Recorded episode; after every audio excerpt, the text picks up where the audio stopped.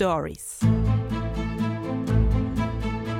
Ein Polizist geht undercover und findet dort die Liebe seines Lebens. Doch als er sich immer mehr in Lügen verstrickt, droht die Situation zu eskalieren. Auf einmal wird er zum Gejagten. Wir sind Lina und Martin aus Berlin und wenn du auf spannende, wahre Geschichten und True Crime Fälle stehst, dann bist du hier in diesem Podcast genau richtig. Denn auch wir lieben wahre Stories und True Crime und deswegen wollten wir auf Instagram von dir wissen, ob du eher mit Charles Manson oder mit Ted Bundy einen Cappuccino trinken würdest. Und die Umfrage hat ergeben, die meisten von euch können sich das eher mit Ted Bundy vorstellen. Ich habe tatsächlich auch mit abgestimmt. Uh, spannend. Und meine Wahl ist auf Charles Manson gefallen, Aha, weil ich den für den spannenderen Gesprächspartner halte. Ja, da geht es mir ähnlich. Ich hatte auch den Charlie als Cappuccino-Partner gewählt. Ich finde den nämlich auch etwas interessanter. Der ist so düster und ein bisschen crazy. Wenn er nicht gerade auf Drogen ist, ist der bestimmt ganz spannend. Und bei dem Ted, ja, dem Ted Bundy, da hätte ich, glaube ich, ein bisschen Schiss, dass ich in sein Beuteschema passe. Also, dass er mir dann gefährlich werden könnte. Aha. Ja, aber diese Woche geht es ja gar nicht um Serienmörder, sondern es geht um einen Undercover-Agenten, Dina, oder? Genau, um einen verdeckten Ermittler, der ein Doppelleben führt und sich damit in Teufels Küche bringt. Mark Kennedy wird 1969 in Orpington geboren. Das liegt in Kent im Süden von England. Seine Mutter ist Hausfrau und sein Vater Verkehrspolizist. Mit 19 Jahren geht auch Mark zur Polizei. Er betrachtet sich selber aber nicht so als verstaubten Verkehrspolizisten wie sein Vater, sondern als Polizisten mit einer modernen Arbeitseinstellung. Also man könnte fast sagen, dass er zu diesem Zeitpunkt ein ziemlicher Idealist ist. Denn er betrachtet es als seine Aufgabe, als Polizist, sich für eine gerechte und demokratische Gesellschaft einzusetzen. Zunächst ist Mark noch ein ganz normaler Polizist in Uniform. Aber schon bald darf er undercover in Südlondon arbeiten. Dort kauft er illegale Waffen und Drogen von dubiosen Händlern und berichtet anschließend dem Scotland Yard, also der Londoner Polizei, von den Machenschaften im Londoner Süden. Mark stellt sich bei seiner Undercover-Arbeit ziemlich clever an, sodass er bald vom National Public Order Intelligence Unit abgeworben wird. Das ist eine ähm, geheime staatliche Organisation, die das Treiben von politischen Aktivisten beobachtet. Aha, das ist aber auch mit einer der gefährlichsten Jobs, oder? Ja, äh, gefährlich, aber auch spannend. Diese Organisation beauftragt Mark zunächst damit, rassistische Gruppen zu überwachen, was sehr gut zu Marks persönlicher Mission als Polizist passt. Und auch diesen Job macht Mark sehr gut. Als nächstes soll er sich undercover einer Gruppe von Umweltaktivisten in Nottinghamshire anschließen. Erst hat er kein gutes Gefühl bei diesem Auftrag, denn im Grunde sympathisiert er ja mit Umweltaktivisten. Also er hat zunächst ein komisches Gefühl dabei, sie auszuspionieren. Er redet sich dann aber ein, dass es letztendlich für einen guten Zweck ist. Also, dass er nur dafür sorgt, dass diese Gruppen nicht gewalttätig werden und im Rahmen des Gesetzes handeln. Gleichzeitig sieht er diesen Undercover-Einsatz bei den Aktivisten für sich selber als Möglichkeit, etwas für die Umwelt und das Klima zu tun. Alles in allem also ein Job, der seine Interessen vereint und im Interesse der Allgemeinheit ist. Also so redet er sich das zumindest ein. Also das bedeutet, er hat jetzt eigentlich die Vorstellung, dass er die quasi infiltriert, aber vielleicht auch so ein bisschen auf sie aufpasst, oder? Dass Ja. sie das Gesetz nicht vertreten und sich da nicht selber in den Fuß schießen bei Genau. ihrem Gutmenschen. Und gleichzeitig kann er auch etwas tun, was er selber als sinnvoll empfindet. Meine Aufgabe war es dafür zu sorgen, dass alles im Rahmen des Gesetzes bleibt, erinnert sich Mark später. Ich sollte die Aktivisten nicht vom Demonstrieren abhalten. Ich habe viele tolle Leute kennengelernt, die jedes Wochenende für ihre Anliegen auf die Straße gingen. Aber dann gab es auch diejenigen, die extremer waren, die Dinge zerstören und Gewalt anwenden wollten. Und damit würden sie ja die Rechte anderer Personen verletzen. Also er unterscheidet an dieser Stelle eigentlich zwischen den Aktivisten, die auf irgendwie so ein Recht auf freie Meinungsäußerung ausgesprochen wahrscheinlich. Mhm. Und auf der anderen Seite den Radikalen, die ihre, die ihre Forderungen mit aller Macht und Gewalt irgendwie durchsetzen wollen. Ja, genau. So beschreibt er das jedenfalls rückblickend. Mark merkt aber, dass es gar nicht so einfach ist, von den Umweltaktivisten aufgenommen zu werden und ihr Vertrauen zu gewinnen. Viele von ihnen sind enge Freunde und kennen sich schon seit der Schule. Regelmäßig geht er zu ihren Demonstrationen, Protesten und Meetings und wird langsam aber sicher einer von ihnen. Das macht sich zum Beispiel auch an seinem Aussehen bemerkbar. Er hat jetzt lange Haare, die er so zu einem Pferdeschwanz gebunden trägt. Er hat mehrere Piercings und Tätowierungen und passt vom Erscheinungsbild jetzt perfekt zu dieser Aktivistengruppe. Wir sind jetzt in den, wir sind jetzt also in den frühen 2000ern und Mark hat sich so ganz gut eingegroovt in diese Gruppe. Er ist immer zur Stelle, wenn er gebraucht wird und äh, bringt viele Dinge mit, die nützlich sind. Also er hat zum Beispiel einen Führerschein, während andere Umweltaktivisten aus Prinzip nicht Auto fahren. Er hat Geld, das er angeblich beim Drogendealen in Pakistan verdient hat. Und er kann gut klettern, was ebenfalls ein wichtiger Skill für Aktivisten ist. Klettern. Ja, Warum ist Klettern ein, ein wichtiger Skill, damit man über Zäune und Absperrungen kommt? ja, oder? genau. Zäune, Zäu- über Zäune klettern, Baugerüste besteigen, auf Bohrinseln klettern So. und so weiter. Bootsfahren wäre auch noch gut, wenn er das auch noch könnte. Na, das kann er leider nicht. Aber das waren ja schon äh, einige Dinge, die ganz gut sind. Mark hat nicht nur all diese nützlichen Skills, sondern kommt auch noch gut in der Gruppe an. Also er ist sympathisch, zuverlässig und setzt sich voll für ihre Ziele ein. Mark hat also erstmal eine tolle, spannende Zeit als Undercover-Polizist bei den Umweltaktivisten. Er bereist 22 Länder mit seinem falschen Ausweis unter dem Decknamen Mark Stone. In Island demonstriert er mit Umweltaktivisten gegen den Bau eines Dammes, er bereist Spanien mit einer Klimagruppe und er baut Kontakt zu anarchistischen Netzwerken in Deutschland und Italien auf. Die Infos, die er in dieser Zeit sammelt, gibt er regelmäßig heimlich an die Polizei weiter. Zwischendrin schafft es Mark sogar noch, seine Ehefrau mit ihren beiden kleinen Kindern in Irland zu besuchen. Den Umweltaktivisten erzählt er dann, dass er für ein paar Tage weggefahren sei, um als Industriekletterer zu arbeiten.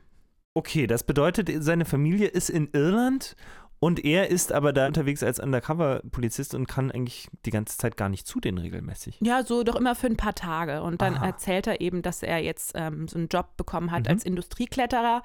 Und er hat da auch zwei kleine Kinder, die sind irgendwie erst zwei und vier oder so zu dem Zeitpunkt. Und das ist wahrscheinlich wichtig, dass das geheim bleibt, damit die nicht in Gefahr kommen, wenn er auffliegt, ne? Genau, und außerdem hat er da ja auch eine ganz andere Identität, einen anderen Nachnamen und ja, so weiter. okay. Während dieser Zeit als Undercover-Polizist spürt er am eigenen Leib, wie vehement die Polizei teilweise gegen Umweltaktivisten vorgeht. Vor den Zäunen eines Kraftwerks wird er von Polizisten zusammengeschlagen. Okay, wie kam das? Ja, Mark zufolge hat er eine Frau retten wollen, die von der Polizei mit Knüppeln geschlagen wurde. Ja, und, und ironischerweise war er es sogar gewesen, der die Polizei anonym über die Aktion am Kraftwerk informiert hatte. Sie haben mich geschlagen und getreten, erinnert Mark sich später. Sie hatten Knüppel dabei und verpassten mir Schläge auf den Kopf. Ein Polizist trat mehrmals gegen meinen Rücken. Danach hatte ich einen gebrochenen Finger, eine Schramme am Kopf und einen Bandscheibenvorfall. Ich habe viel Polizeigewalt erlebt. Manchmal habe ich mich dafür geschämt, selber Polizist zu sein. Gleichzeitig lernt Mark viele Projekte der Aktivisten kennen, die ihm sehr zusagen. Viele Umweltprojekte, soziale Initiativen und Aktionen, die er sehr unterstützenswert findet. Er bewundert viele der Menschen, mit denen er jetzt seine Zeit verbringt. Doch gleichzeitig spioniert er sie aus. Ja, ich stelle mir das ja auch ziemlich schwierig vor, ständig diese Rolle zu spielen, oder? Ist das für ihn belastend? Kann er das so einfach durchziehen oder ist das. Ja, also Mark fällt es am Anfang gar nicht allzu schwer, seine neuen Freunde zu belügen oder eine falsche Identität vorzugaukeln und äh, heimlich Infos an die Polizei weiterzugeben. Denn er glaubt immer noch einen guten Zweck zu verfolgen. Also die Ziele der Umweltaktivisten findet er ja insgesamt sehr erstrebenswert und als Polizist will er nur dafür sorgen, dass dabei nicht gegen Regeln und Gesetze verstoßen wird, dass kein fremdes Eigentum zerstört wird, niemand Unschuldiges zu Schaden kommt und so weiter. Ja, aber das sagt sich ja leichter, als es dann ist. Also, da, das, diese Infos sind natürlich nicht nur dafür, oder? Ja, also es ist äh, schon manchmal etwas tricky, auch in einem menschlichen Sinne. Denn wenn man mit anderen Menschen in extremen Situationen war, also wenn zum Beispiel die Polizei mit Knüppeln auf so eine Gruppe eindrischt, dann schweißt dieses Erlebnis emotional schon zusammen. Also Marc beschreibt es auch selber rückblickend. Wenn man zusammen auf der Straße kämpft, dann werden diese Leute deine Buddies. In diesem Moment halten wir alle zusammen und verlassen uns aufeinander. Ich habe solche Situationen mehrmals erlebt und da waren großartige Leute dabei, die es nicht verdient hätten, verraten zu werden. Sie dachten, ich wäre einer von ihnen. Und das bricht mir im Nachhinein das Herz. Das kann ich mir vorstellen. Das ist auch krass, oder? Also vor allen Dingen, wenn er sich mit denen befreundet und sie dann aber im Endeffekt ja doch immer quasi verkauft. Ja, Mark knüpft nicht nur enge Freundschaften mit den Aktivisten, er hat auch mehrere Affären und Beziehungen mit Frauen, die er ausspionieren soll. Mit einer dieser Frau namens Kate hat er sogar eine siebenjährige feste Beziehung. Und in all diesen Jahren glaubt sie, Mark sei ein Umweltaktivist obwohl er eigentlich ein Undercover-Polizist ist, der ihre Organisation ausspionieren soll. Da verstrickt er sich aber dann doch zunehmend, ne? Ja, aber zunächst erfährt Kate nichts von Marks Doppelleben. Denn Mark glaubt, dass die Wahrheit in diesem Moment alles zerstören würde. Der Betrug und der Verrat sind in seinen Augen zu groß. Also er weiß, dass er alles verlieren würde, wenn er seiner Freundin Kate verraten würde, wer er wirklich ist. Sie würde ihn verlassen, seine Ehefrau würde ihn verlassen, seine Aktivisten-Buddies würden ihn verstoßen und die Polizei würde sich von ihm abwenden, weil er seine wahre Identität preisgegeben hat. Also Mark fürchtet sich zunehmend vor diesen Konsequenzen und beschließt seiner Freundin Kate, die Wahrheit zu verschweigen. Aber was ist denn dann seine Exit-Strategie? 2009 nimmt Marks Geschichte dann aber eine unerwartete Wendung. Im April wollen die Aktivisten nämlich in die Radcliffe-on-Soar Power Plant einbrechen. Das ist ein Kraftwerk in der Nähe von Nottingham in Nordengland. Mark soll dabei über den hohen Zaun steigen, weil er der beste Kletterer ist. Mark weiß aber, dass er bei diesem Einbruch keine zu prominente aktive Rolle einnehmen darf, denn sonst könnte man ihn als Agent Provocateur beschuldigen. Was ist das? Ein Agent Provocateur ist jemand, der andere dazu anstiftet, etwas zu tun. Und das ist natürlich problematisch, wenn ein Undercover-Polizist derjenige so, ist, hm, der die. Aktivisten hm. dazu angestiftet hat, dann kann man ja im Nachhinein sagen, die hätten das gar nicht gemacht ohne diesen Polizisten. Verstehe. Ja. Das bringt Probleme. It's a fine line. Ja, das erklärt er dann auch der Geheimpolizei, für die er arbeitet, dass er eben nicht dieser Agent Provocateur sein kann. Aber die bestehen darauf, dass er unbedingt an dieser illegalen Aktion teilnimmt und die Aktivisten dabei im Auge behält.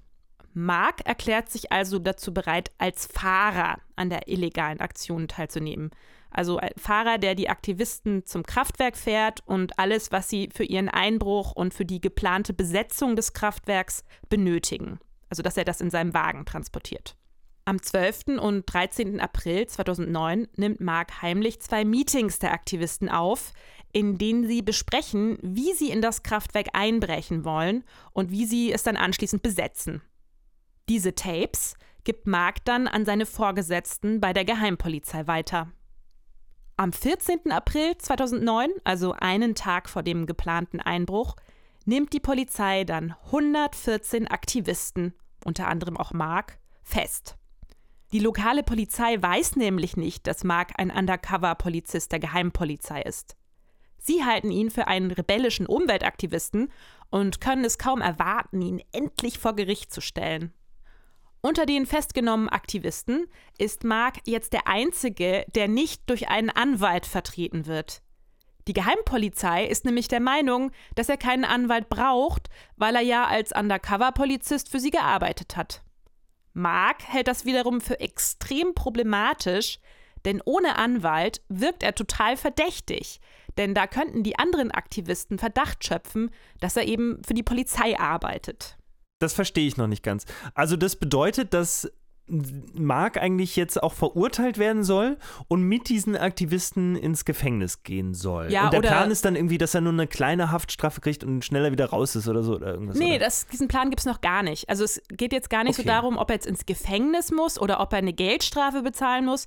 Es geht erstmal darum, dass Er soll verurteilt er soll werden. verurteilt Okay, werden. mhm. Die nächsten drei Monate versucht Mark also täglich mit der geheimen Polizei Kontakt aufzunehmen, um zu hören, wie er aus der Sache unbeschadet wieder rauskommt. Er erhält aber keine Antwort von der geheimen Polizei. Erst eine Woche vor seiner geplanten Verurteilung wird die Anklage gegen ihn plötzlich fallen gelassen. Mark hatte zuvor darum gebeten, nicht als einziger freigesprochen zu werden, denn auch das würde ihn ja in den Augen der anderen Aktivisten total verdächtig machen. Marks Bedenken werden aber wieder von der Geheimpolizei ignoriert und er wird tatsächlich als einziger Aktivist freigesprochen. Ja, aber das ist ja total scheiße jetzt für ihn, oder? Ja, und er sagt äh, rückblickend, ich war dadurch komplett entblößt.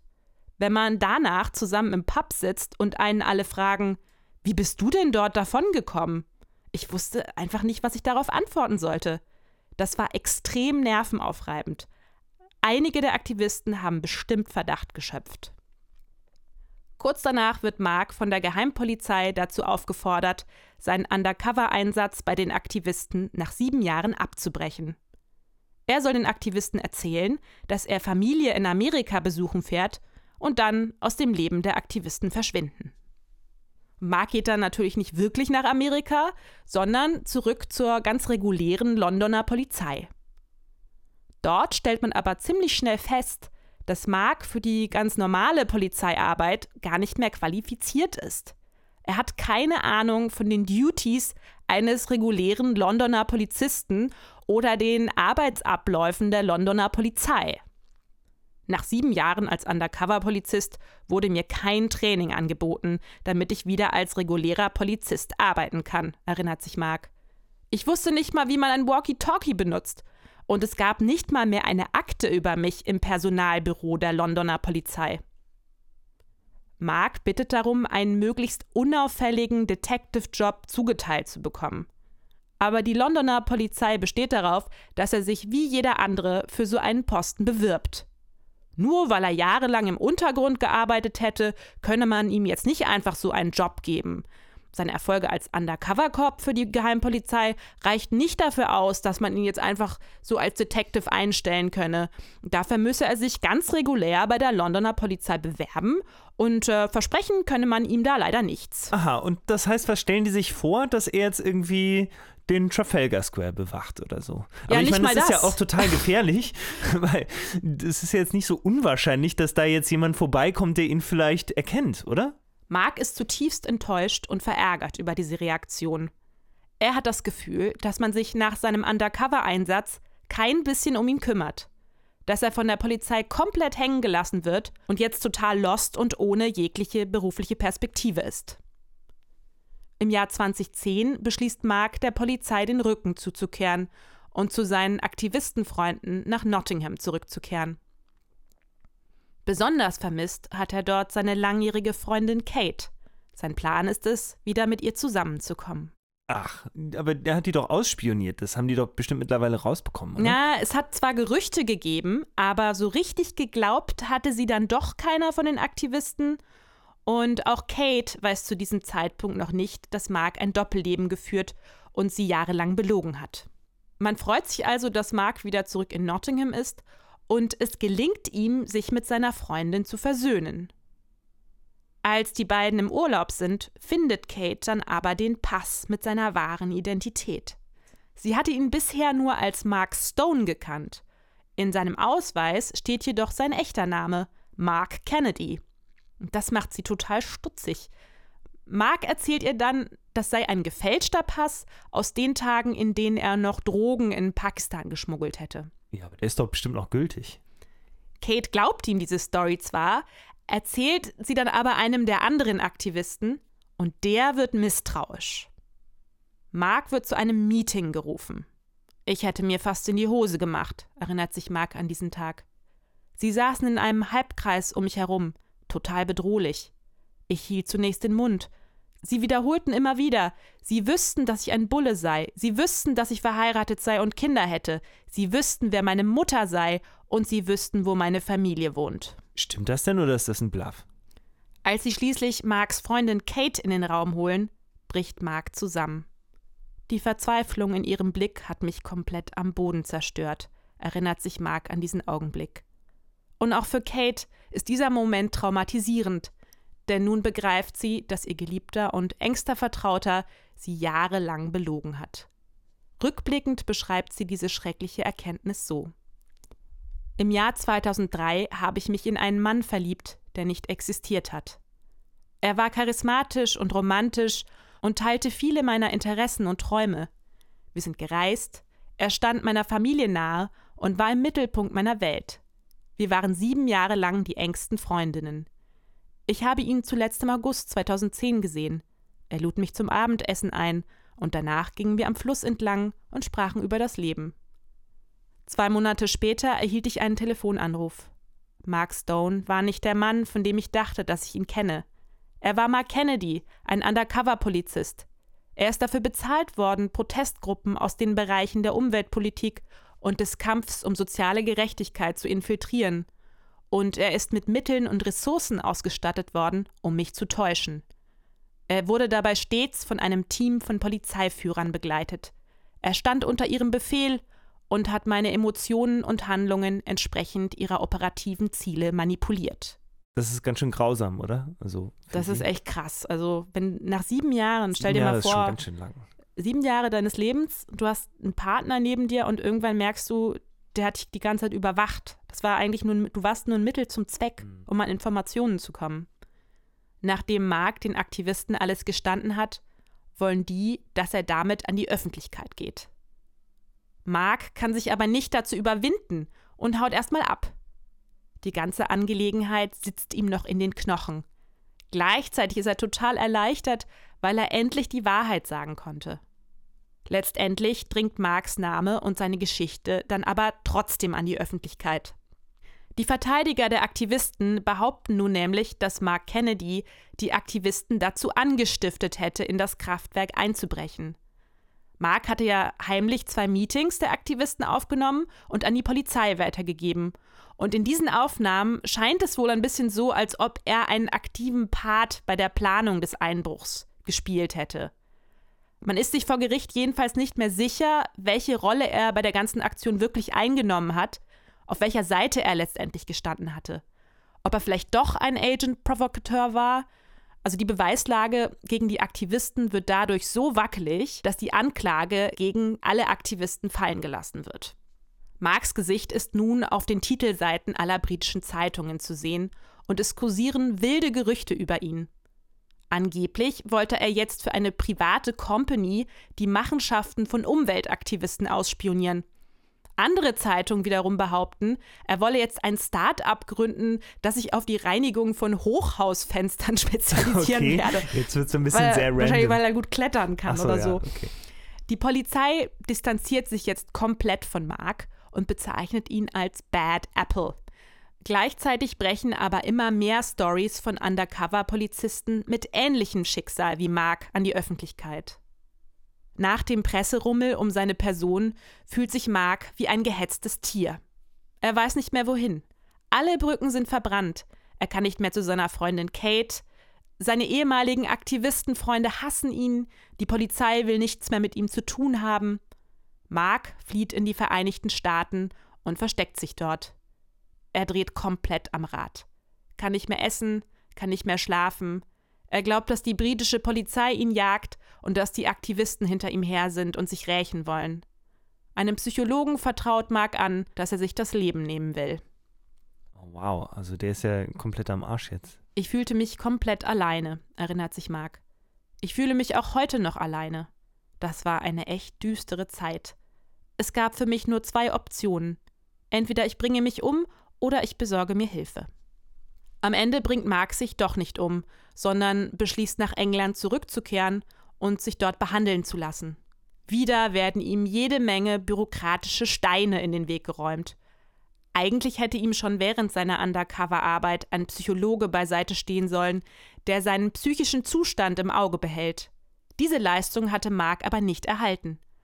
Auch direkt nach seinem Undercover-Einsatz hätte er psychologisch betreut werden müssen. Aber auch diese Hilfe hatte die Polizei ihm nicht zur Verfügung gestellt. Aber wie kommt das denn? Haben die ja komplett versagt eigentlich, oder? Komplett. Mark weiß nicht, wie es in Zukunft mit ihm weitergehen soll. Gerne würde er sich für andere ehemalige Undercover-Polizisten einsetzen, die ein ähnliches Schicksal haben wie er selber. Außerdem wünscht er sich wieder Kontakt mit seinen Kindern zu haben, die von seiner Story zutiefst erschüttert sind. Als man ihn fragt, ob ihm die Leute jemals wieder vertrauen werden, antwortet er Nein, nie wieder. Ich habe ihr Vertrauen zerstört, und ich akzeptiere, dass das so ist. Und auf die Frage, ob er denn selber noch wisse, wer er sei, antwortet er Nein, nicht wirklich. Der Weg, das herauszufinden, wird lang sein. Als ich diese Geschichte gehört habe, hatte ich spontan erstmal ziemlich viel Mitleid mit ihm, muss ich mhm. sagen. Ja, das ist eine, eine, schwierige Sache. Also man kann natürlich, wenn man jetzt von ihm ausgehend argumentiert, dann ist es natürlich total furchtbar, dass ihn da seine Führung bei der Polizei so hat fallen lassen, ja. Dass sie sich eigentlich nicht richtig um ihn gekümmert haben und er letztendlich da so zwischen den Rädern zermahlen wird. Das ist natürlich schon irgendwie ziemlich krass. Andererseits muss man natürlich sagen, er hat natürlich diese Gefahren auf sich genommen und das ist vielleicht auch part of the job. Und ähm, dass er sich mit dieser Freundin eingelassen hat, die ihn dann später so natürlich die einfach wahnsinnig verletzt darauf ist. Das ist ja etwas, ich weiß nicht, das würde ich jetzt, glaube ich, mal behaupten, das ist etwas, was er nicht hätte machen müssen. Ja, oder? Das sehe ich auch so. Also ich habe einerseits Mitleid mit ihm, aber man darf natürlich nicht vergessen, dass er das Vertrauen von ganz vielen Menschen jahrelang missbraucht hat. Er hat jahrelang seine eigene Ehefrau betrogen und seine Kinder vernachlässigt.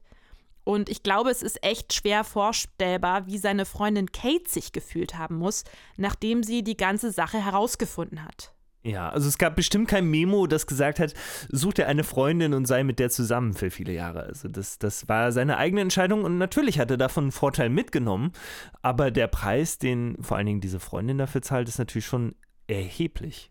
Ja, also seine äh, ehemalige Freundin Kate kämpft seitdem an vorderster Front dafür, dass die Wahrheit über verdeckte Ermittlungen in Großbritannien ans Licht kommt. Aha, dann ist sie also auch jetzt da in dieser Sache aktiv. Genau, also sie hat äh, auch in einem Guardian-Artikel darüber geschrieben, jetzt will ich ernsthafte Antworten. Ich möchte wissen, wie groß das Wissen über die Missbräuche in der Polizeihierarchie war. Ich will Zugang zu den 10.000 Seiten Papier, die sie über mich gesammelt haben. Und ich will wissen, warum mindestens acht verdeckte ermittelnde Polizisten geschickt wurden, um mich zu täuschen und jeden Bereich meines Lebens auszuspionieren. Ich möchte, dass das Gericht den institutionellen Sexismus der Polizei und die politischen Vorurteile, die die von ihr getroffenen Entscheidungen beeinflusst haben, untersucht und sich mit der Rechtmäßigkeit der Operationen und den unzureichenden Gesetzen zum Schutz unserer Menschenrechte befasst. Das sind für mich persönlich sehr wichtige Angelegenheiten, aber es sind auch grundlegende Fragen der politischen Polizeiarbeit in einem Land, das sich als frei bezeichnet. Ist das denn, hat Großbritannien da grundsätzlich Probleme mit? Ja, also mir war vorher auch überhaupt nicht bewusst, dass es diese Probleme gibt. Dass, also, dass es da, dass das mit den verdeckten Ermittlern in Großbritannien so schlecht ja, geregelt ist. Das klingt jetzt, als sei das kein Einzelfall. Mich würde mal interessieren, ob dieser Bereich der Polizeiarbeit in Deutschland besser organisiert ist. Ja, vielleicht ja für eine weitere Podcast-Episode an irgendeinem Punkt. Und wenn du einen spannenden Hinweis oder Tipp hast, dann würden wir uns natürlich freuen, wenn du den mit uns teilst. Und dann könnten wir so etwas wie eine kleine Rubrik machen. Du kannst uns zum Beispiel eine Message auf Insta schreiben unter True Stories-Podcast. Auf Instagram bekommst du in den nächsten Tagen außerdem Hintergrundinfos zu dieser Story und ein paar nice Snapshots von uns auf die Augen. Wir freuen uns natürlich auch über Post von dir an unsere E-Mail-Adresse podcast.truestories at gmail.com. Nächstes Mal geht es dann weiter mit einer neuen wahren Geschichte von Martin. Hab eine schöne Woche und bis zum nächsten Mal.